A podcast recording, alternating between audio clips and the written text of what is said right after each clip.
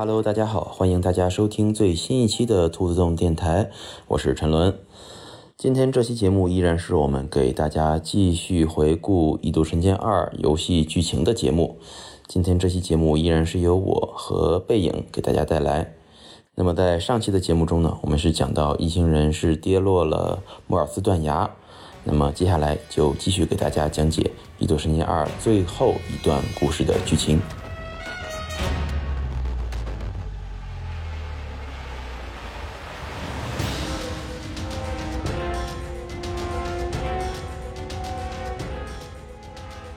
当承载他们的地全部陷落的时候，一行人全部掉落了云海。呃，看来这个天之圣杯啊，五百年前击溃了三只巨神兽，那是吹少了。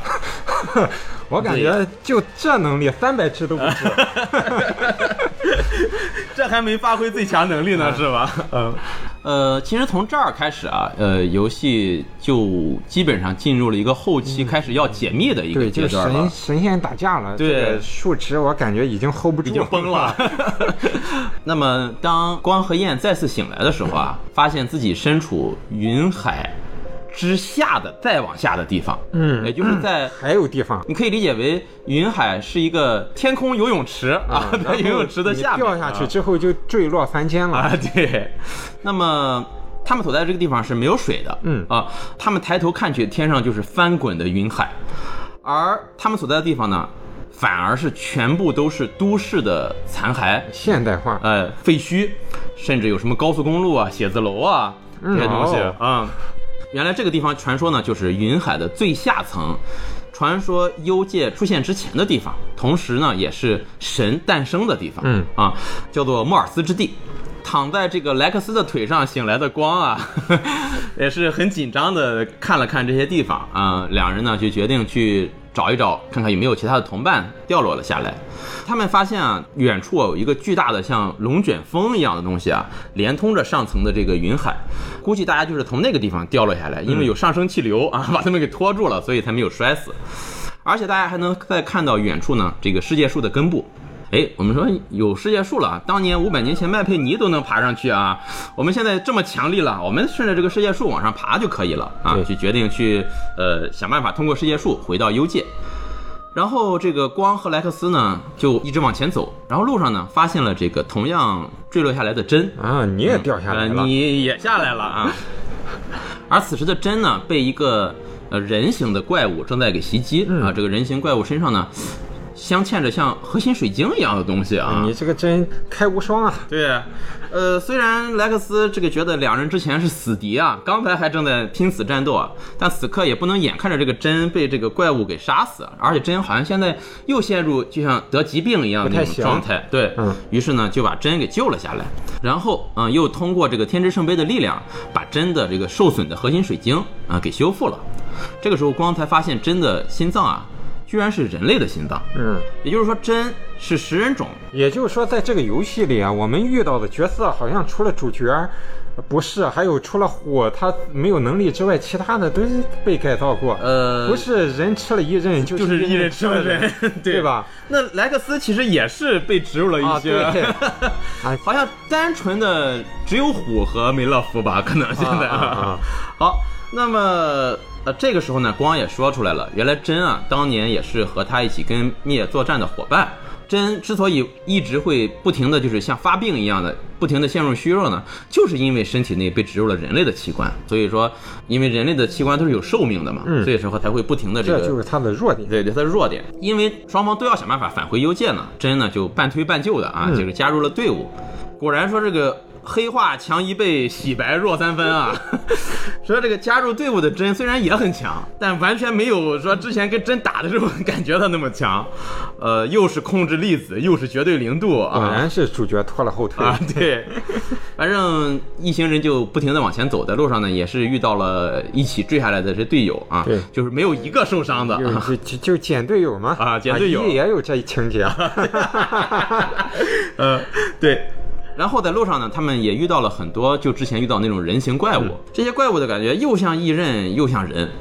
真呢，在看到了这个世界之后呢，依然是表现出了对人类、对神的一些憎恶。他说：“你看，这是神诞生的世界，对吧？那神和人都一样，只会陷入这个沉迷毁灭和战争，因为他们遇到了一些融化的熔岩一样凝结的东西，这很明显是一些高威力的、具有巨大热量的武器才能造成的这种东西。而就在这个时候呢，有一艘船啊。”不顾压力啊，穿过了云海，驶进了这个莫尔斯之地。原来呢，这就是伊拉的船。对啊，呃，伊拉的船太强了，高科技啊！伊拉在这个游戏当中展现的全是高科技。那么佐田彦就是之前伊拉的那个黄毛啊，他是为了拯救真啊，冒着船舱被压瘪的危险，一直往下深入，终于是穿过了云海，看到满地的废墟啊。灭此时也说，我们的幽界的世界啊，早晚也会变成这个样子。而回到这一边，莱克斯和珍继续的往前走，走着走着呢，他们看到了这个伊拉的残骸，也就是当年我们说的这个古王国伊拉的那个巨神兽的残骸。原来伊拉呢，当年在天之圣杯的战斗中啊，就被击碎了，可能它就是那个 三只巨神兽之一，最终是沉到了这里。大家在这里呢，看到了很多破碎的蛋壳一样的东西。呃，这个时候呢，真呢就向大家讲述了巨神兽和异刃之间的关系。说这个巨神兽死的时候呢，体内会产生核心水晶，核心水晶被调谐之后呢，会产生异刃，而异刃呢，其实并不是这个长生不死的，在经历无数的轮回很久之后呢。异刃也会慢慢的变成巨神兽啊，原来就是一回事儿。对，所以说异刃就是巨神兽，巨神兽就是异刃。所以为什么青龙、白虎、朱雀、玄武啊，两个异刃，两个巨神兽，他们是一样的。也就是说，青龙爷爷在之前也是一个异刃啊，嗯，朱雀和白虎最后也会变成巨神兽。哎，而为什么方呢，既能控制异刃，也能控制巨神兽呢？它就是一回事儿，就是一回事儿。对，内核是一样的。写了一段代码。对。那么。而人类呢，就会在这个世界里生存，那么这就是整个世界的循环的这么一个生态。其实神创造的这个世界呢，就是可以这样一直循环的下去的。而伊拉就是当年的这个王国呢，他们是有一个梦想呢，就是想建立一个人类、异刃、巨神兽大家都一起共存的这么一个理想乡。但是呢，以麦佩尼为首的这个教廷呢，五百年前。不知道因为什么原因开始大肆的捕杀异人，哎，这一下子又把伊拉给洗白了，对，就像寄生族一样，对，又洗白了。一样其实我们在玩的过程中就就有这种感觉，就感觉伊拉可能要被洗白啊。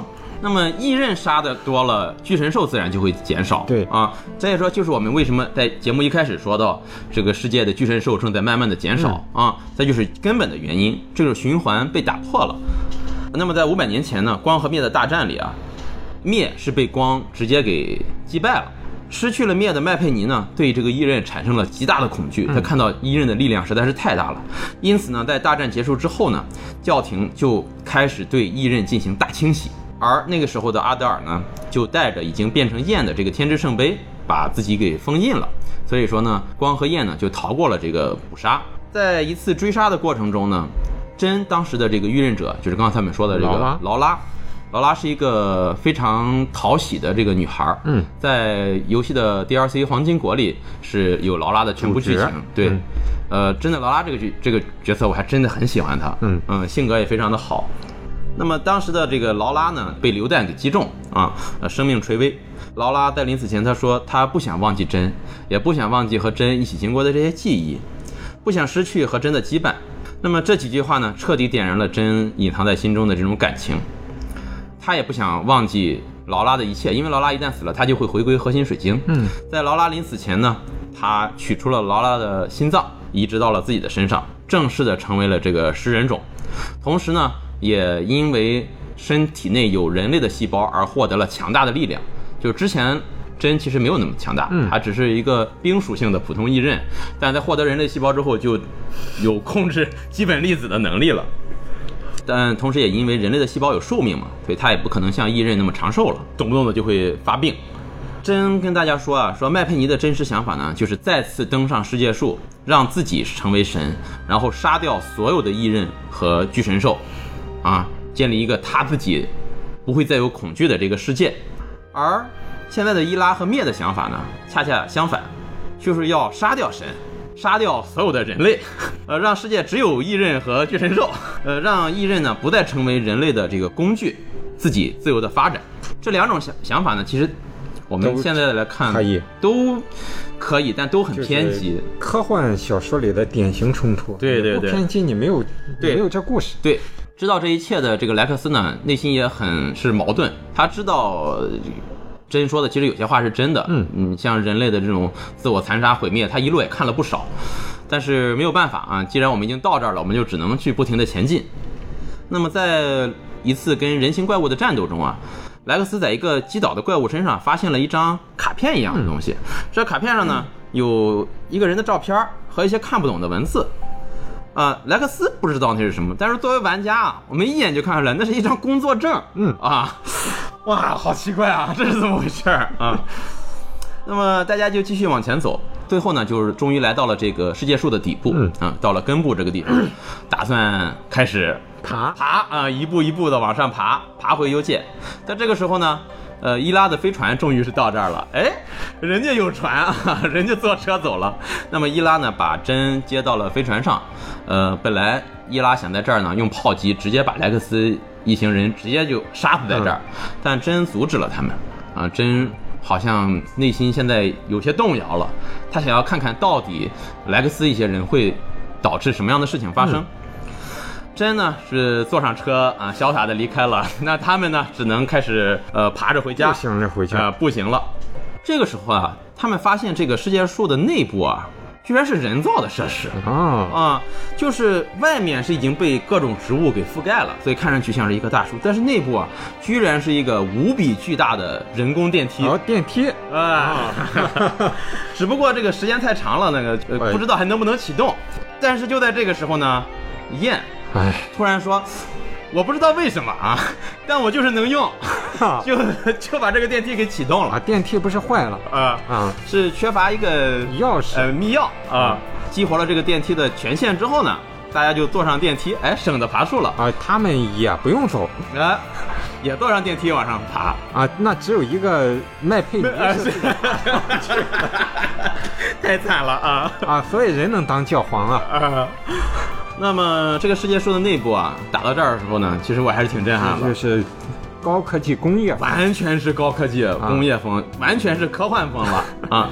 呃，里面除了巨大的人工电梯，还有许许多多的设施地点啊各种各样的机器人，同时这里面呢有一些墙上的。招式牌什么的，有一些文字，莱克斯他们都不认识这些文字是什么，但是我们一看啊，是英文，啊，什么啊 toilet 啊，restaurant 啊，啊 restroom 啊，什么这一类的，什么什么 office 啊，就是当我看到英文的时候，我是被震到了，嗯，就是因为之前我们一直知道这个游戏当中是有自己的文字的，呃，我们看到这些文字时也很不以为然，就是普通的游戏设计的文字嘛，但这个地方明确的显示的是英文，这时候脑子里已经有一种想法，不会吧 的想法了啊，因为那个时候我们还没有玩《异度神剑一》嘛，嗯，穿帮了。啊，好，那么莱恩斯一行人呢，就坐着这个电梯，不停的往上走，往上走。而伊拉的船呢，也穿出了云海啊，回到了幽界。但这个时候呢，他们看到这个阿卡迪亚，也就是教廷的这个巨神兽啊，居然飞到了这个世界树附近，并且开始发射能量光束攻击他们。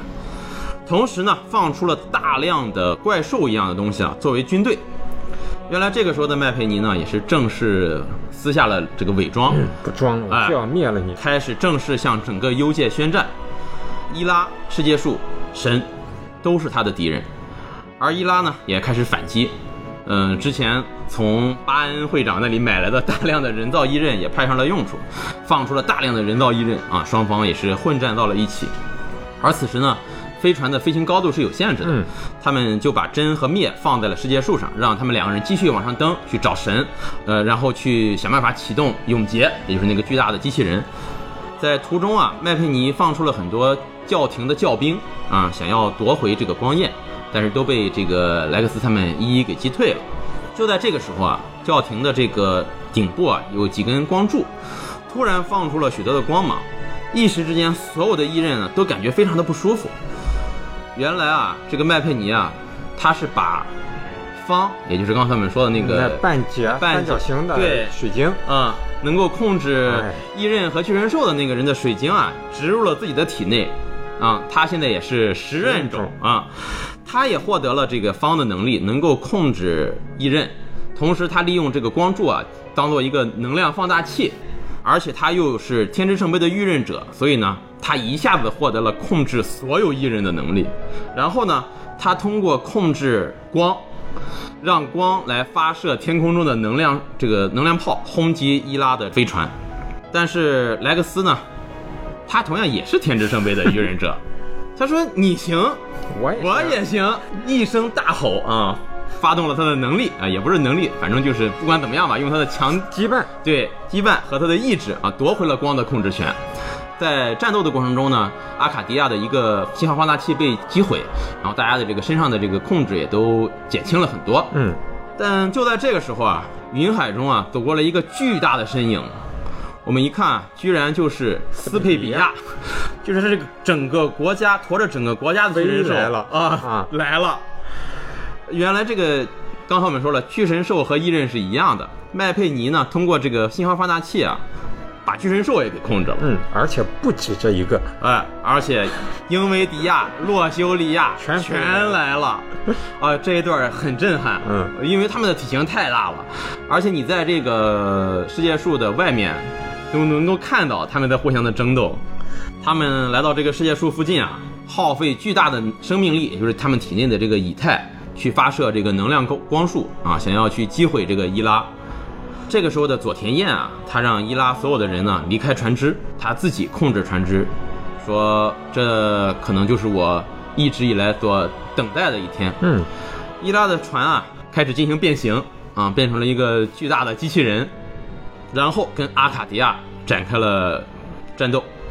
那么麦佩尼呢，想要控制这个佐田彦，刚才我们说佐田彦是一任嘛，嗯，但是发现哎控制不了，那为什么呢？原来佐田彦啊，他是个食人种。啊，他原来是个人，后来呢，呃，因为他是个孤儿，在五百年前被麦佩尼呢找了一批孩子嗯，作为拿他当过实验，当实验品，嗯，当时死掉了很多的孩子，就是为什么麦佩尼能够把采哥的核心移植到齐格身体内，嗯他已经熟练的掌握了这个技能了，通过大量的实验。但是他当时幸存下来了，所以他对教廷也怀有极大的恨意。嗯，这个时候呢，好在这个光焰在花的帮助下呀，飞到了阿卡迪亚上方，毁掉了这个信号放大器，让四只巨神兽呢都停了下来。呃，上面的人民暂时是安全了。那么气急败坏的这个麦佩尼呢，就想用这个光束炮啊去轰击这个莱克斯他们，但是被佐田彦驾驶的这个机甲直接给挡住了。佐田彦最后啊转过头跟莱克斯说了一句：“说我想要看看你到底能够带给我们什么样的答案。”然后呢，转身驾驶着机甲冲撞向了这个又撞了一下，哎，又是一度神剑的老战斗套路啊，撞啊，并且最后通过自爆啊，与这个阿卡迪亚同归于尽。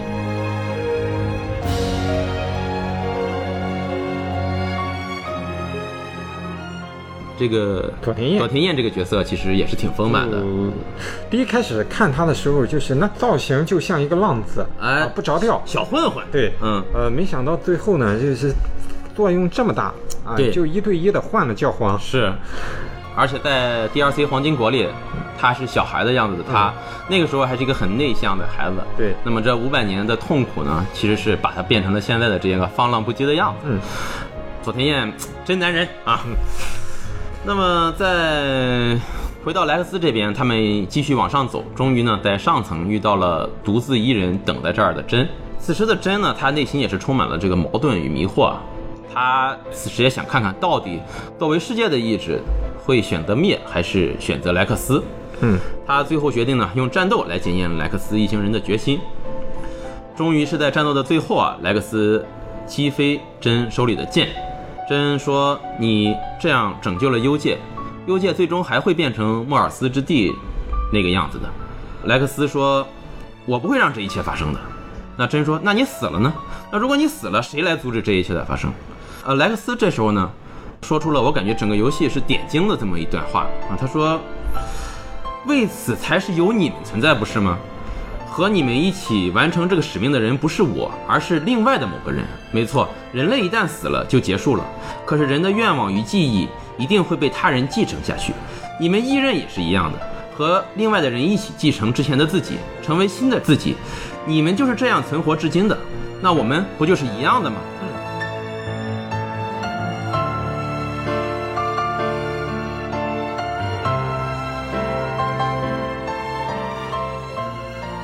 下子把两个 如此对立的种族，升华。呃，升华了。我感觉就是一下子点出了整个游戏的主每一个种族，它都有自己的传承方式，对对啊对对对为自己的自己的目的活着，对啊，活下去。嗯，那么这几句话呢，让真想起来啊很多之前的事，之前的预任者为了让自己记住上一个自己是什么样的而留下的日记，呃，想起了劳拉，想起了灭，想起了阿德尔。最终呢，确定了自己想要什么的真啊，最后选择让莱克斯他们去面对神。当然，现在的真呢也是强弩之末了，身体马上就要崩溃了。嗯，这个时候卞庆和易经也是赶了过来，想把真带回这个治疗舱进行治疗。就在这个时候啊，一个巨大的触手直接是贯穿了卞庆的身体，可惜了，太可惜了。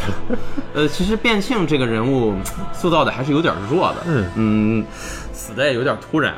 此时，一个身上全是触手和核心水晶的怪物一样的巨人从下层冲了上来，居然就是已经完全变身的状态的麦佩麦佩尼。尼，就是他没死啊、原来他身上被移植上了无数的核心水晶，嗯，而在临死的时候呢，易经和卞庆呢也是回忆了一下他们的小时候，像刚才说的，他们是兄妹，对，被真所救，啊，最终呢也是加入了这个伊拉，伊拉。嗯，而伊拉此刻呢和莱克斯终于是要联手对付这个麦佩尼，这个地方麦佩尼也挺难打的，嗯，对，嗯，不管怎么样，主角还是不可战胜的。击败了麦佩尼之后呢，麦佩尼想要发动最后的一点攻击，但是此时呢，充满了决断的这个真啊，还是亲手啊杀掉了麦佩尼，召唤了空气中的无数的粒子凝结成了剑，这个将麦佩尼给杀掉，为五百年来内心的苦痛呢做了一个彻底的了结。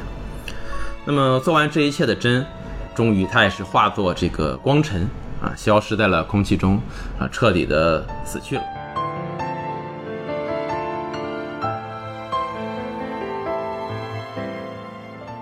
真这个人物啊，在这个游戏当中可以说是最花笔墨去塑造的一个反派了。对，这人就是他没有快乐过一一次对，啊，你感觉这人就别扭，就很纠结，嗯就很痛苦。而他的快乐，我们在 DLC 当中能够啊那你看到，但是那是五百年前的事儿。你要花钱，对啊，我们也很痛苦。当我们在想到他五百年后会经历，或者五百年前经历如此痛苦的事情之后，那些快乐更反衬出以后日子的不堪。是的，所以说，这个人物当他死去的时候，其实无论是莱克斯还是作为玩家的我们啊，其实都是有一些唏嘘的。不管怎么样吧，嗯，终于他们还是要往上走。终于啊，莱克斯他们来到了世界树的最顶端。嗯从这儿啊，我们几乎能够俯瞰到整个星球。嗯，整个星球呢被厚厚的云海所覆盖。在他们心带着无数的这个向往看了这个星球之后啊，他们打开了一扇门。这扇门呢，终于是来到了整个游戏的我们一直要去的所谓的这个向往之地，嗯也就就是是乐园。这个这个地方的话，感觉它，我记着这个场景名不见经传，你没没有想象到它是你最后解开一切谜题的地方。对，它就像一个小地窖一样，就突然打开一个门，然后你就进去了。嗯，啊，然然后后你就在里面遇见了所谓的神。啊啊是，他们在这儿呢就看到了一个端坐在半空中的一个男性，这个造型啊，很、嗯很奇特，很奇特啊，嗯他的脸看上去已经非常的苍老，对，就像头发也非常的一半儿长，对它只有一半儿。它只有右侧一半干尸身体对，嗯它的左侧像是一个黑洞。终于是面见到神的这个莱克斯啊，莱克斯和神终于是进行了对话，而神呢向他们展示了他和这个星球所有的记忆。那么这个记忆呢，也就是呃整个游戏的最终的谜团和最终的背景。嗯，不知几万年前的地球，对啊还真就是我们就是的地地球啊，也就是我们不知多少年之后的地球，发生了一起这个全世界范围的大战，名为这个赛壬和泰坦的机甲在天空中互相的争斗，而地面呢已经是一片火海。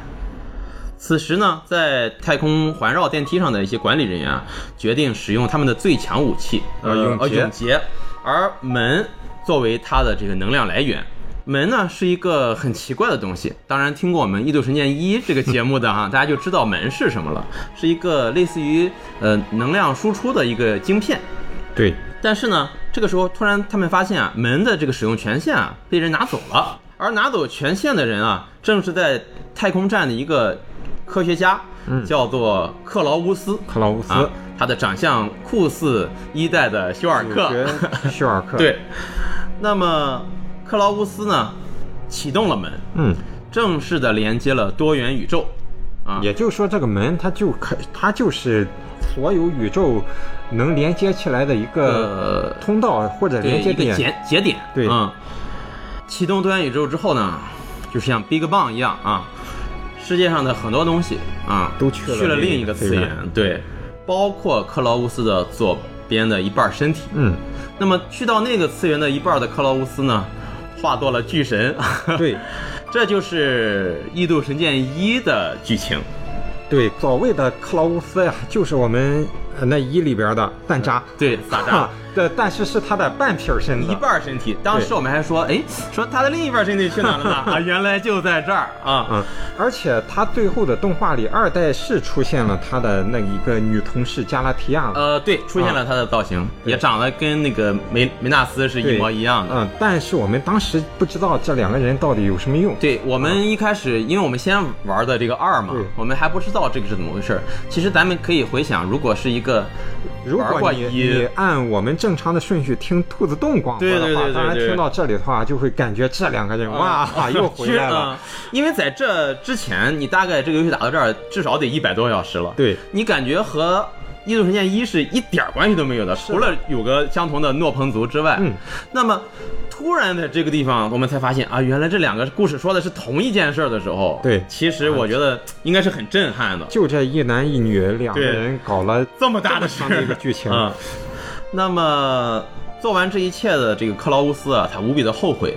为了弥补过失，让地球上的这个生命重生，他制作了能够再次毁灭物质，呃，然后重生物质的一个分子体。嗯啊，把大量的分子体呢投向了这个地面，就变成了我们现在的云海。嗯啊，呃，然后这些分子呢将地面上的物质重新分解组合，呃，然后再生世界。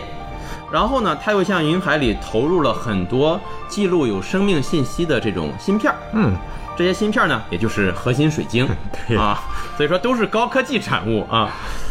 最终呢，生命再一次来到这片的地球啊，然后再一次慢慢的繁衍进化。当然，这次的繁衍呢，和我们之前的这些繁衍就不太一样了，生命的样子会发生一些变化。它是由三个处理器在控制的。对，嗯那么克劳乌斯啊，怕生命的演化的尽头啊，又是另一个毁灭，担心再出现一个克劳乌斯，于是呢，他研究出了异刃这种东西，这种生命，然后呢，让太空站里的一个三位一体的处理器来管理这些异刃。这个三位一体的处理器呢，分别是本质、灵魂和理性。但是本质啊，随着刚才的这个大爆炸嗯，跑了和啊，和这个到另一个次元去了半。撇儿身在一块儿。走了，那到那边呢，变成了一个叫做阿尔维斯的 东西，化作蒙纳多，啊帮助休尔克啊。然后剩下的两个处理器呢，也就是这个理性和灵魂，就变成了两个天之圣杯。对，那么灵魂就是光，呃，理性就是灭。嗯，这也就是为什么光胸前会有希腊文字里灵魂的这个原因。所有的异刃的记忆和对于遇刃者的判断呢，都会通过这两个异刃上传到处理器，然后处理器来进行计算，哎，我们应该怎么样发展，然后控制了所有异刃的继续进化和重新诞生。那么新的人类异刃就在这种循环下不断的产生和消亡，这就是神克劳乌斯所设计的完美的世界。呃，而旧时代的人类，也就是我们原来的这些人类呢，嗯有一些没能够跟着这个门消失的呢，则在核心水晶的影响下呢，变成了我们在哎摩尔斯之地见到的那种人形怪物啊，这就是为什么。有的人身上会有工作证儿，哈哈，本来还要朝九晚五，九九六啊，结果最后还得变成怪物。那么，作为整个地球现在最高存在的这个克劳乌斯啊，观察着这个幽界，他能够得到所有的信息。最终，他发现啊，现在的人类和当年的他们啊，其实没有什么区别。嗯，最终呢，还是会走向自我毁灭。这也就是他为什么看着麦佩尼，看着灭，想要毁掉他一手创造的世界而无动于衷的这个原因。但是莱克斯和光焰改变了他的看法，或许世界还是会变好的啊！他很欣慰自己能够创造出像莱克斯这样优秀的这个人类。在说完这一切之后啊，克劳乌斯将整个乐园和世界树的权限全都交给了光彦，因为他的身体其实现在也濒临崩溃了，嗯存在的时间太久了。他和莱克斯他们做了最后的道别，而此时的灭呢，已经是控制住了天空中无数的赛刃，开始向幽界、向大地发动毁灭般的进攻。而且他也不知道怎么就拿到了永劫的控制权，可能天之圣杯都能控制永劫。呃，最后这个莱克斯来到了灭和永劫的面前，嗯，这也是他打了一下，，这也是游戏当中最后的一场战斗。嗯，其实这还有教程，呃，对，就是说我们当来到最后一场战斗的时候，他又给了你一个教程，对，还有战斗教学啊。其实这场战斗相对于之前打灭和真的时候不是那么难，挺简单的，对就是因为你全能力解锁了嘛。而且你的啊等级也上来了。对嗯，那么对人类无比失望的灭，带着对人类的憎恨，驱使着赛壬和泰坦呢毁灭了大地，而地面上呢各个国家呃人类都在积极的开展着自救，呃各个国家的王和皇帝呢都在指挥着人们的撤离，那么无数的希望和绝望交织，丑陋和美好共存。而比任何人都坚信人类、坚信生命将会延续下的莱克斯始终不放弃。战斗在继续，而莱克斯却越来越坚定。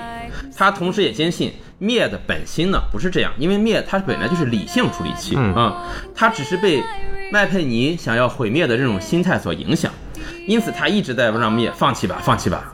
灭呢，此时也有些动摇，他就跟莱克斯说：“你知道我之前做这些事儿死了多少人吗？说这样的我这样的世界你能原谅吗？”莱克斯大吼说：“我怎么可能能原谅？说不过这就是我们的世界，那我们也只能在这个世界上前进。你不也是这样一路走过来的吗？”而就在这个时候啊，在克劳乌斯左半边黑洞一样的身体里呢，嗯传来了一句坚定的话语。嗯，这句话是我们要凭借自己的力量斩杀神，开辟未来。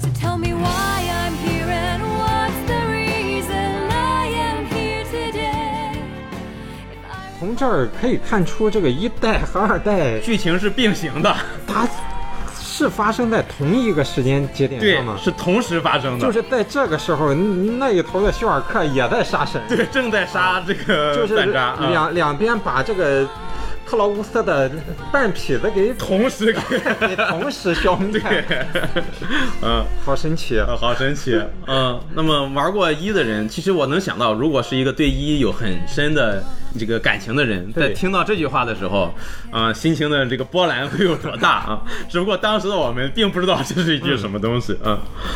随着光焰最后的一击啊，永劫也终于是被击溃，停止了运行，而灭呢，也是走到了生命的尽头。最后一刻啊，这个莱克斯对躺在地上的灭说了一句：“如果我是你的愚人者，也许……”啊，当然他就没有再说下去，可能这个也许里面包含了无数的可能性吧。随着战斗的结束，作为这个永劫的能源啊，多元宇宙的钥匙门也随之消失，而克劳乌斯这个一手创造了两个世界、无数悲剧和欢乐的这个人呢，人类啊，这个充满悲哀的人类也随之逝去了。随着门的消失，世界树啊，那么也就是这个轨道电梯也开始崩塌，众人连忙躲避。这个时候光啊，就说，如果世界树倒在地球上呢，就会对这个幽界造成极大的伤害。嗯，但是往下五层的时候呢，在下面五层有一个推进器控制室，说咱们走到这儿，我启动这个推进器呢，就把这个电梯推离地球啊地表。啊，大家说那好，我们快去吧。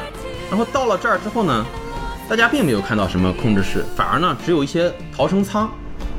原来这才是光焰的真正的用意，就让大家呢坐上这个逃生舱逃走，然后他呢使用永劫剩下的一点力量来自爆，嗯把整个世界树，也就是太空电梯给炸掉。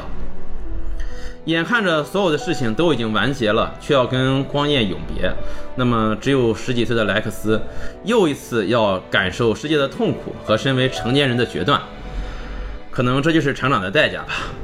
最后呢，光彦把自己的核心水晶全部交给了莱克斯，相当于他全部的生命。嗯，然后对莱克斯说：“你现在一个人也没问题了吧？”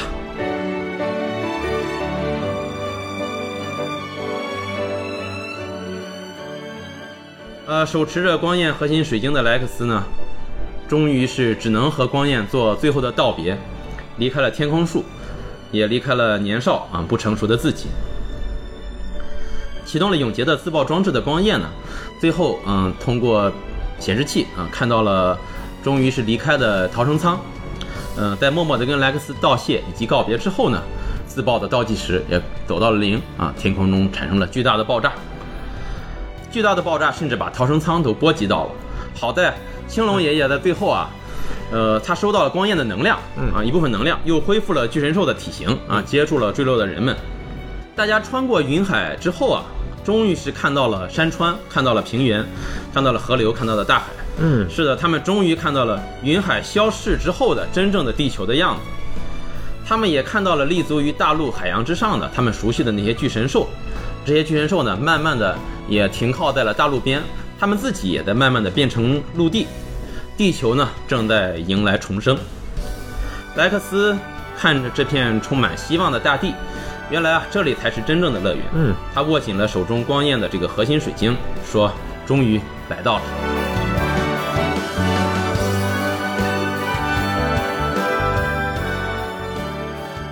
这个时候，整个游戏的片尾曲就响了起来。这首片尾曲也非常的好听，伴随着一个一个又制作名单的出现呢，游戏当中的画面也一幅一幅的再现。当然，在片尾的最后，还是有一段小小的剧情。莱克斯呢，看着天空中不断掉落的天空电梯的这个碎片儿，化作流星在天空中不停的滑落。而在这个时候呢，莱克斯手里的这个天之圣杯的晶片呀、核心水晶啊，突然闪亮了起来。随着一道耀眼的光芒，焰和光两个人呢，又出现在了大家的面前。虽然此时呢，背景只有音乐，但是呢，我们看到这个光和焰啊，开口讲了一句话啊，从他的嘴型呢，应该是啊，我回来了啊。这个时候呢，终于，整个游戏也就随之结束。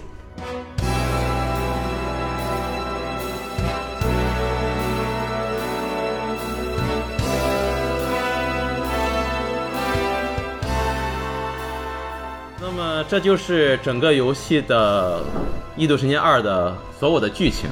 对，不得不说啊，这个剧情虽然不像一代那么沉重，那么的恢宏，或者说是玩过一代的人已经提前有了一些心理的准备，但仍然我们也是能在游戏当中被无数次的给感动到，或者被这个剧情给震撼到。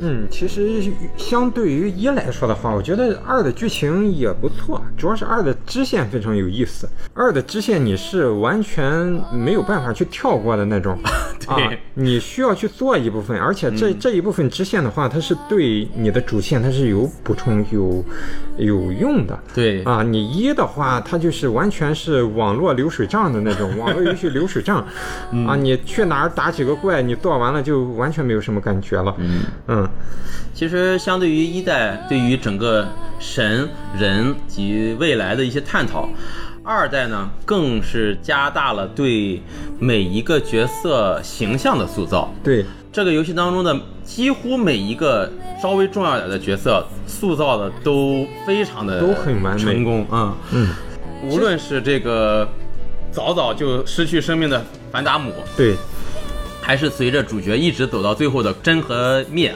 人物都无比的立体。呃，我们在玩到这个游戏的时候呢，会真切的感受到每一个人心中的痛苦和快乐，嗯，而且这个游戏的演出，包括音乐非是非常非常好。这可以说是近几年来我感觉最好的、带有最好演出的这个游戏了。游戏。嗯，但是你就是在回顾了一代和二代的剧情之后啊，你还会对三代的剧剧情有所期待吗？呃，其实你像一代来说，作为修尔克，他已经重新让一代的世界回归了和平。嗯，那么二代呢，也是地球又重生。对，呃我觉得这个故事完全就已经画上句号了。对，嗯，不知道三代用什么方式啊，把两个世界、两个宇宙再给连接起来。嗯，这也是我期待的一个原因啊。嗯，同时呢，呃，这个游戏的结尾，呃，是个大团圆结局。对，呃，制作人高桥哲哉在采访中曾经说过，本来想做一个很黑深惨的这种结局啊，就让这个莱克斯孤独的这个生活下去。但是没人买他的账。啊，后来我记得他说，说我去他妈的，我就想要大团圆啊！于是呢，又让光和夜呢再次出现在了这个大家的面前。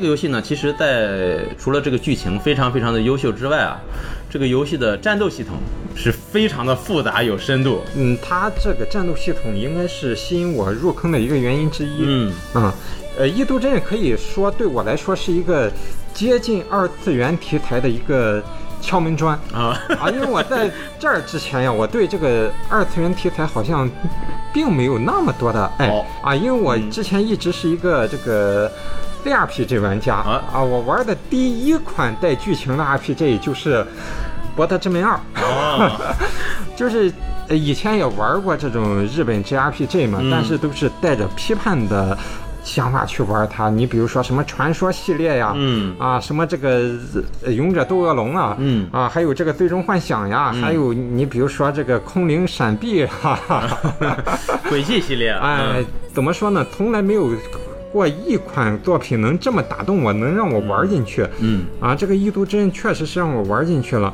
啊，感觉还真不错。对啊，就从它的战斗系统入手来说的话，我觉得也是可玩性比较高的。嗯，嗯，这个游戏它光演出动画时长加起来就得有几十个小时的时间。差不多二十多个小嗯，时，二十多个小时，嗯然后它的战斗系统又极其复杂耐玩，经得起研究。对，呃，所以说这个游戏基本上你一周目下来，基本是要两百个小时左右的，嗯，一一百一一两百个小时百多，嗯。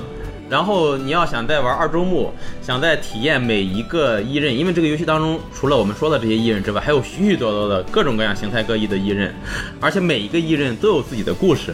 对，现在这个游戏我已经是六百多小时了吧？六百多个小时啊，嗯要要把所有异刃的环都解开。呃，那太难了，啊那太干了。但是所有异刃的故事还有支线儿，我都全都打了。嗯呃，包括一些任务、佣兵团任务啊、给大家说一下，这个游戏后面莱克斯接任了凡达姆，成为了佣兵团的团长。嗯，呃，其实游戏打到最后，莱克斯已经成为整个地球上最有钱的人了。我觉得所有的店铺都已经拿到了啊。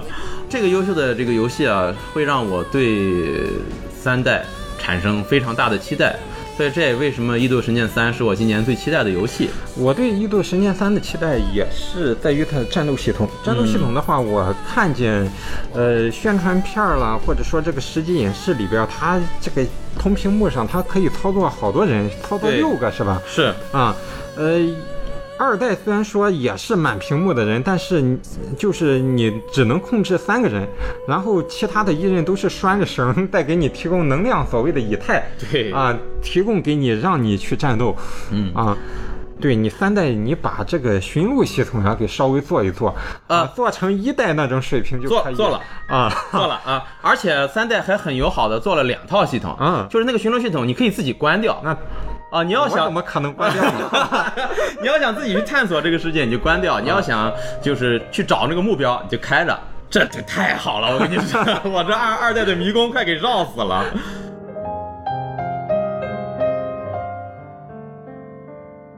总之吧，《异度神剑》系列一和二，当然还有一个《异度神剑 X》，嗯但是我我们都没玩过。对而且好像剧情跟呃两座关系也不是特别大，而且确实我们也不了解，我们在这儿呢就不说了。这样呢，整个《异度神剑》系列的这个游戏剧情啊，我们就一和二的游戏剧情就给大家讲到这儿。呃，接下来呢，也是敬请大家期待这个《异度神剑三》的发售。嗯，七月二十九号，7月29还有号十天的时间。嗯，大家听到这儿的时候，可能已经发售了吧？十天的时间，我不知道能不能剪完啊。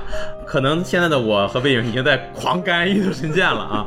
嗯，如果《异度神剑》发售之后，我们在玩完之后，很大概率还会再做一期有关《异度神剑三》的节目。嗯，呃，希望大家呢能都从这个游戏当中获得自己的快乐，无论是你是剧情党，你还是战斗系统党，相信这个游戏都不会让你失望的。对，嗯，行，《异度神剑》的节目终于就给大家讲完了。接下来呢，可能会还有一些其他游戏的剧情讲解，嗯、在这儿先不挖坑了，万一兜出来就不说了啊。但是我们会尽量给大家去带来一些类似的节目，也感谢大家的收听，也感谢背影跟我们一起来录节目。那我们就下期兔子洞电台节目再见吧，拜拜。好，大家再见。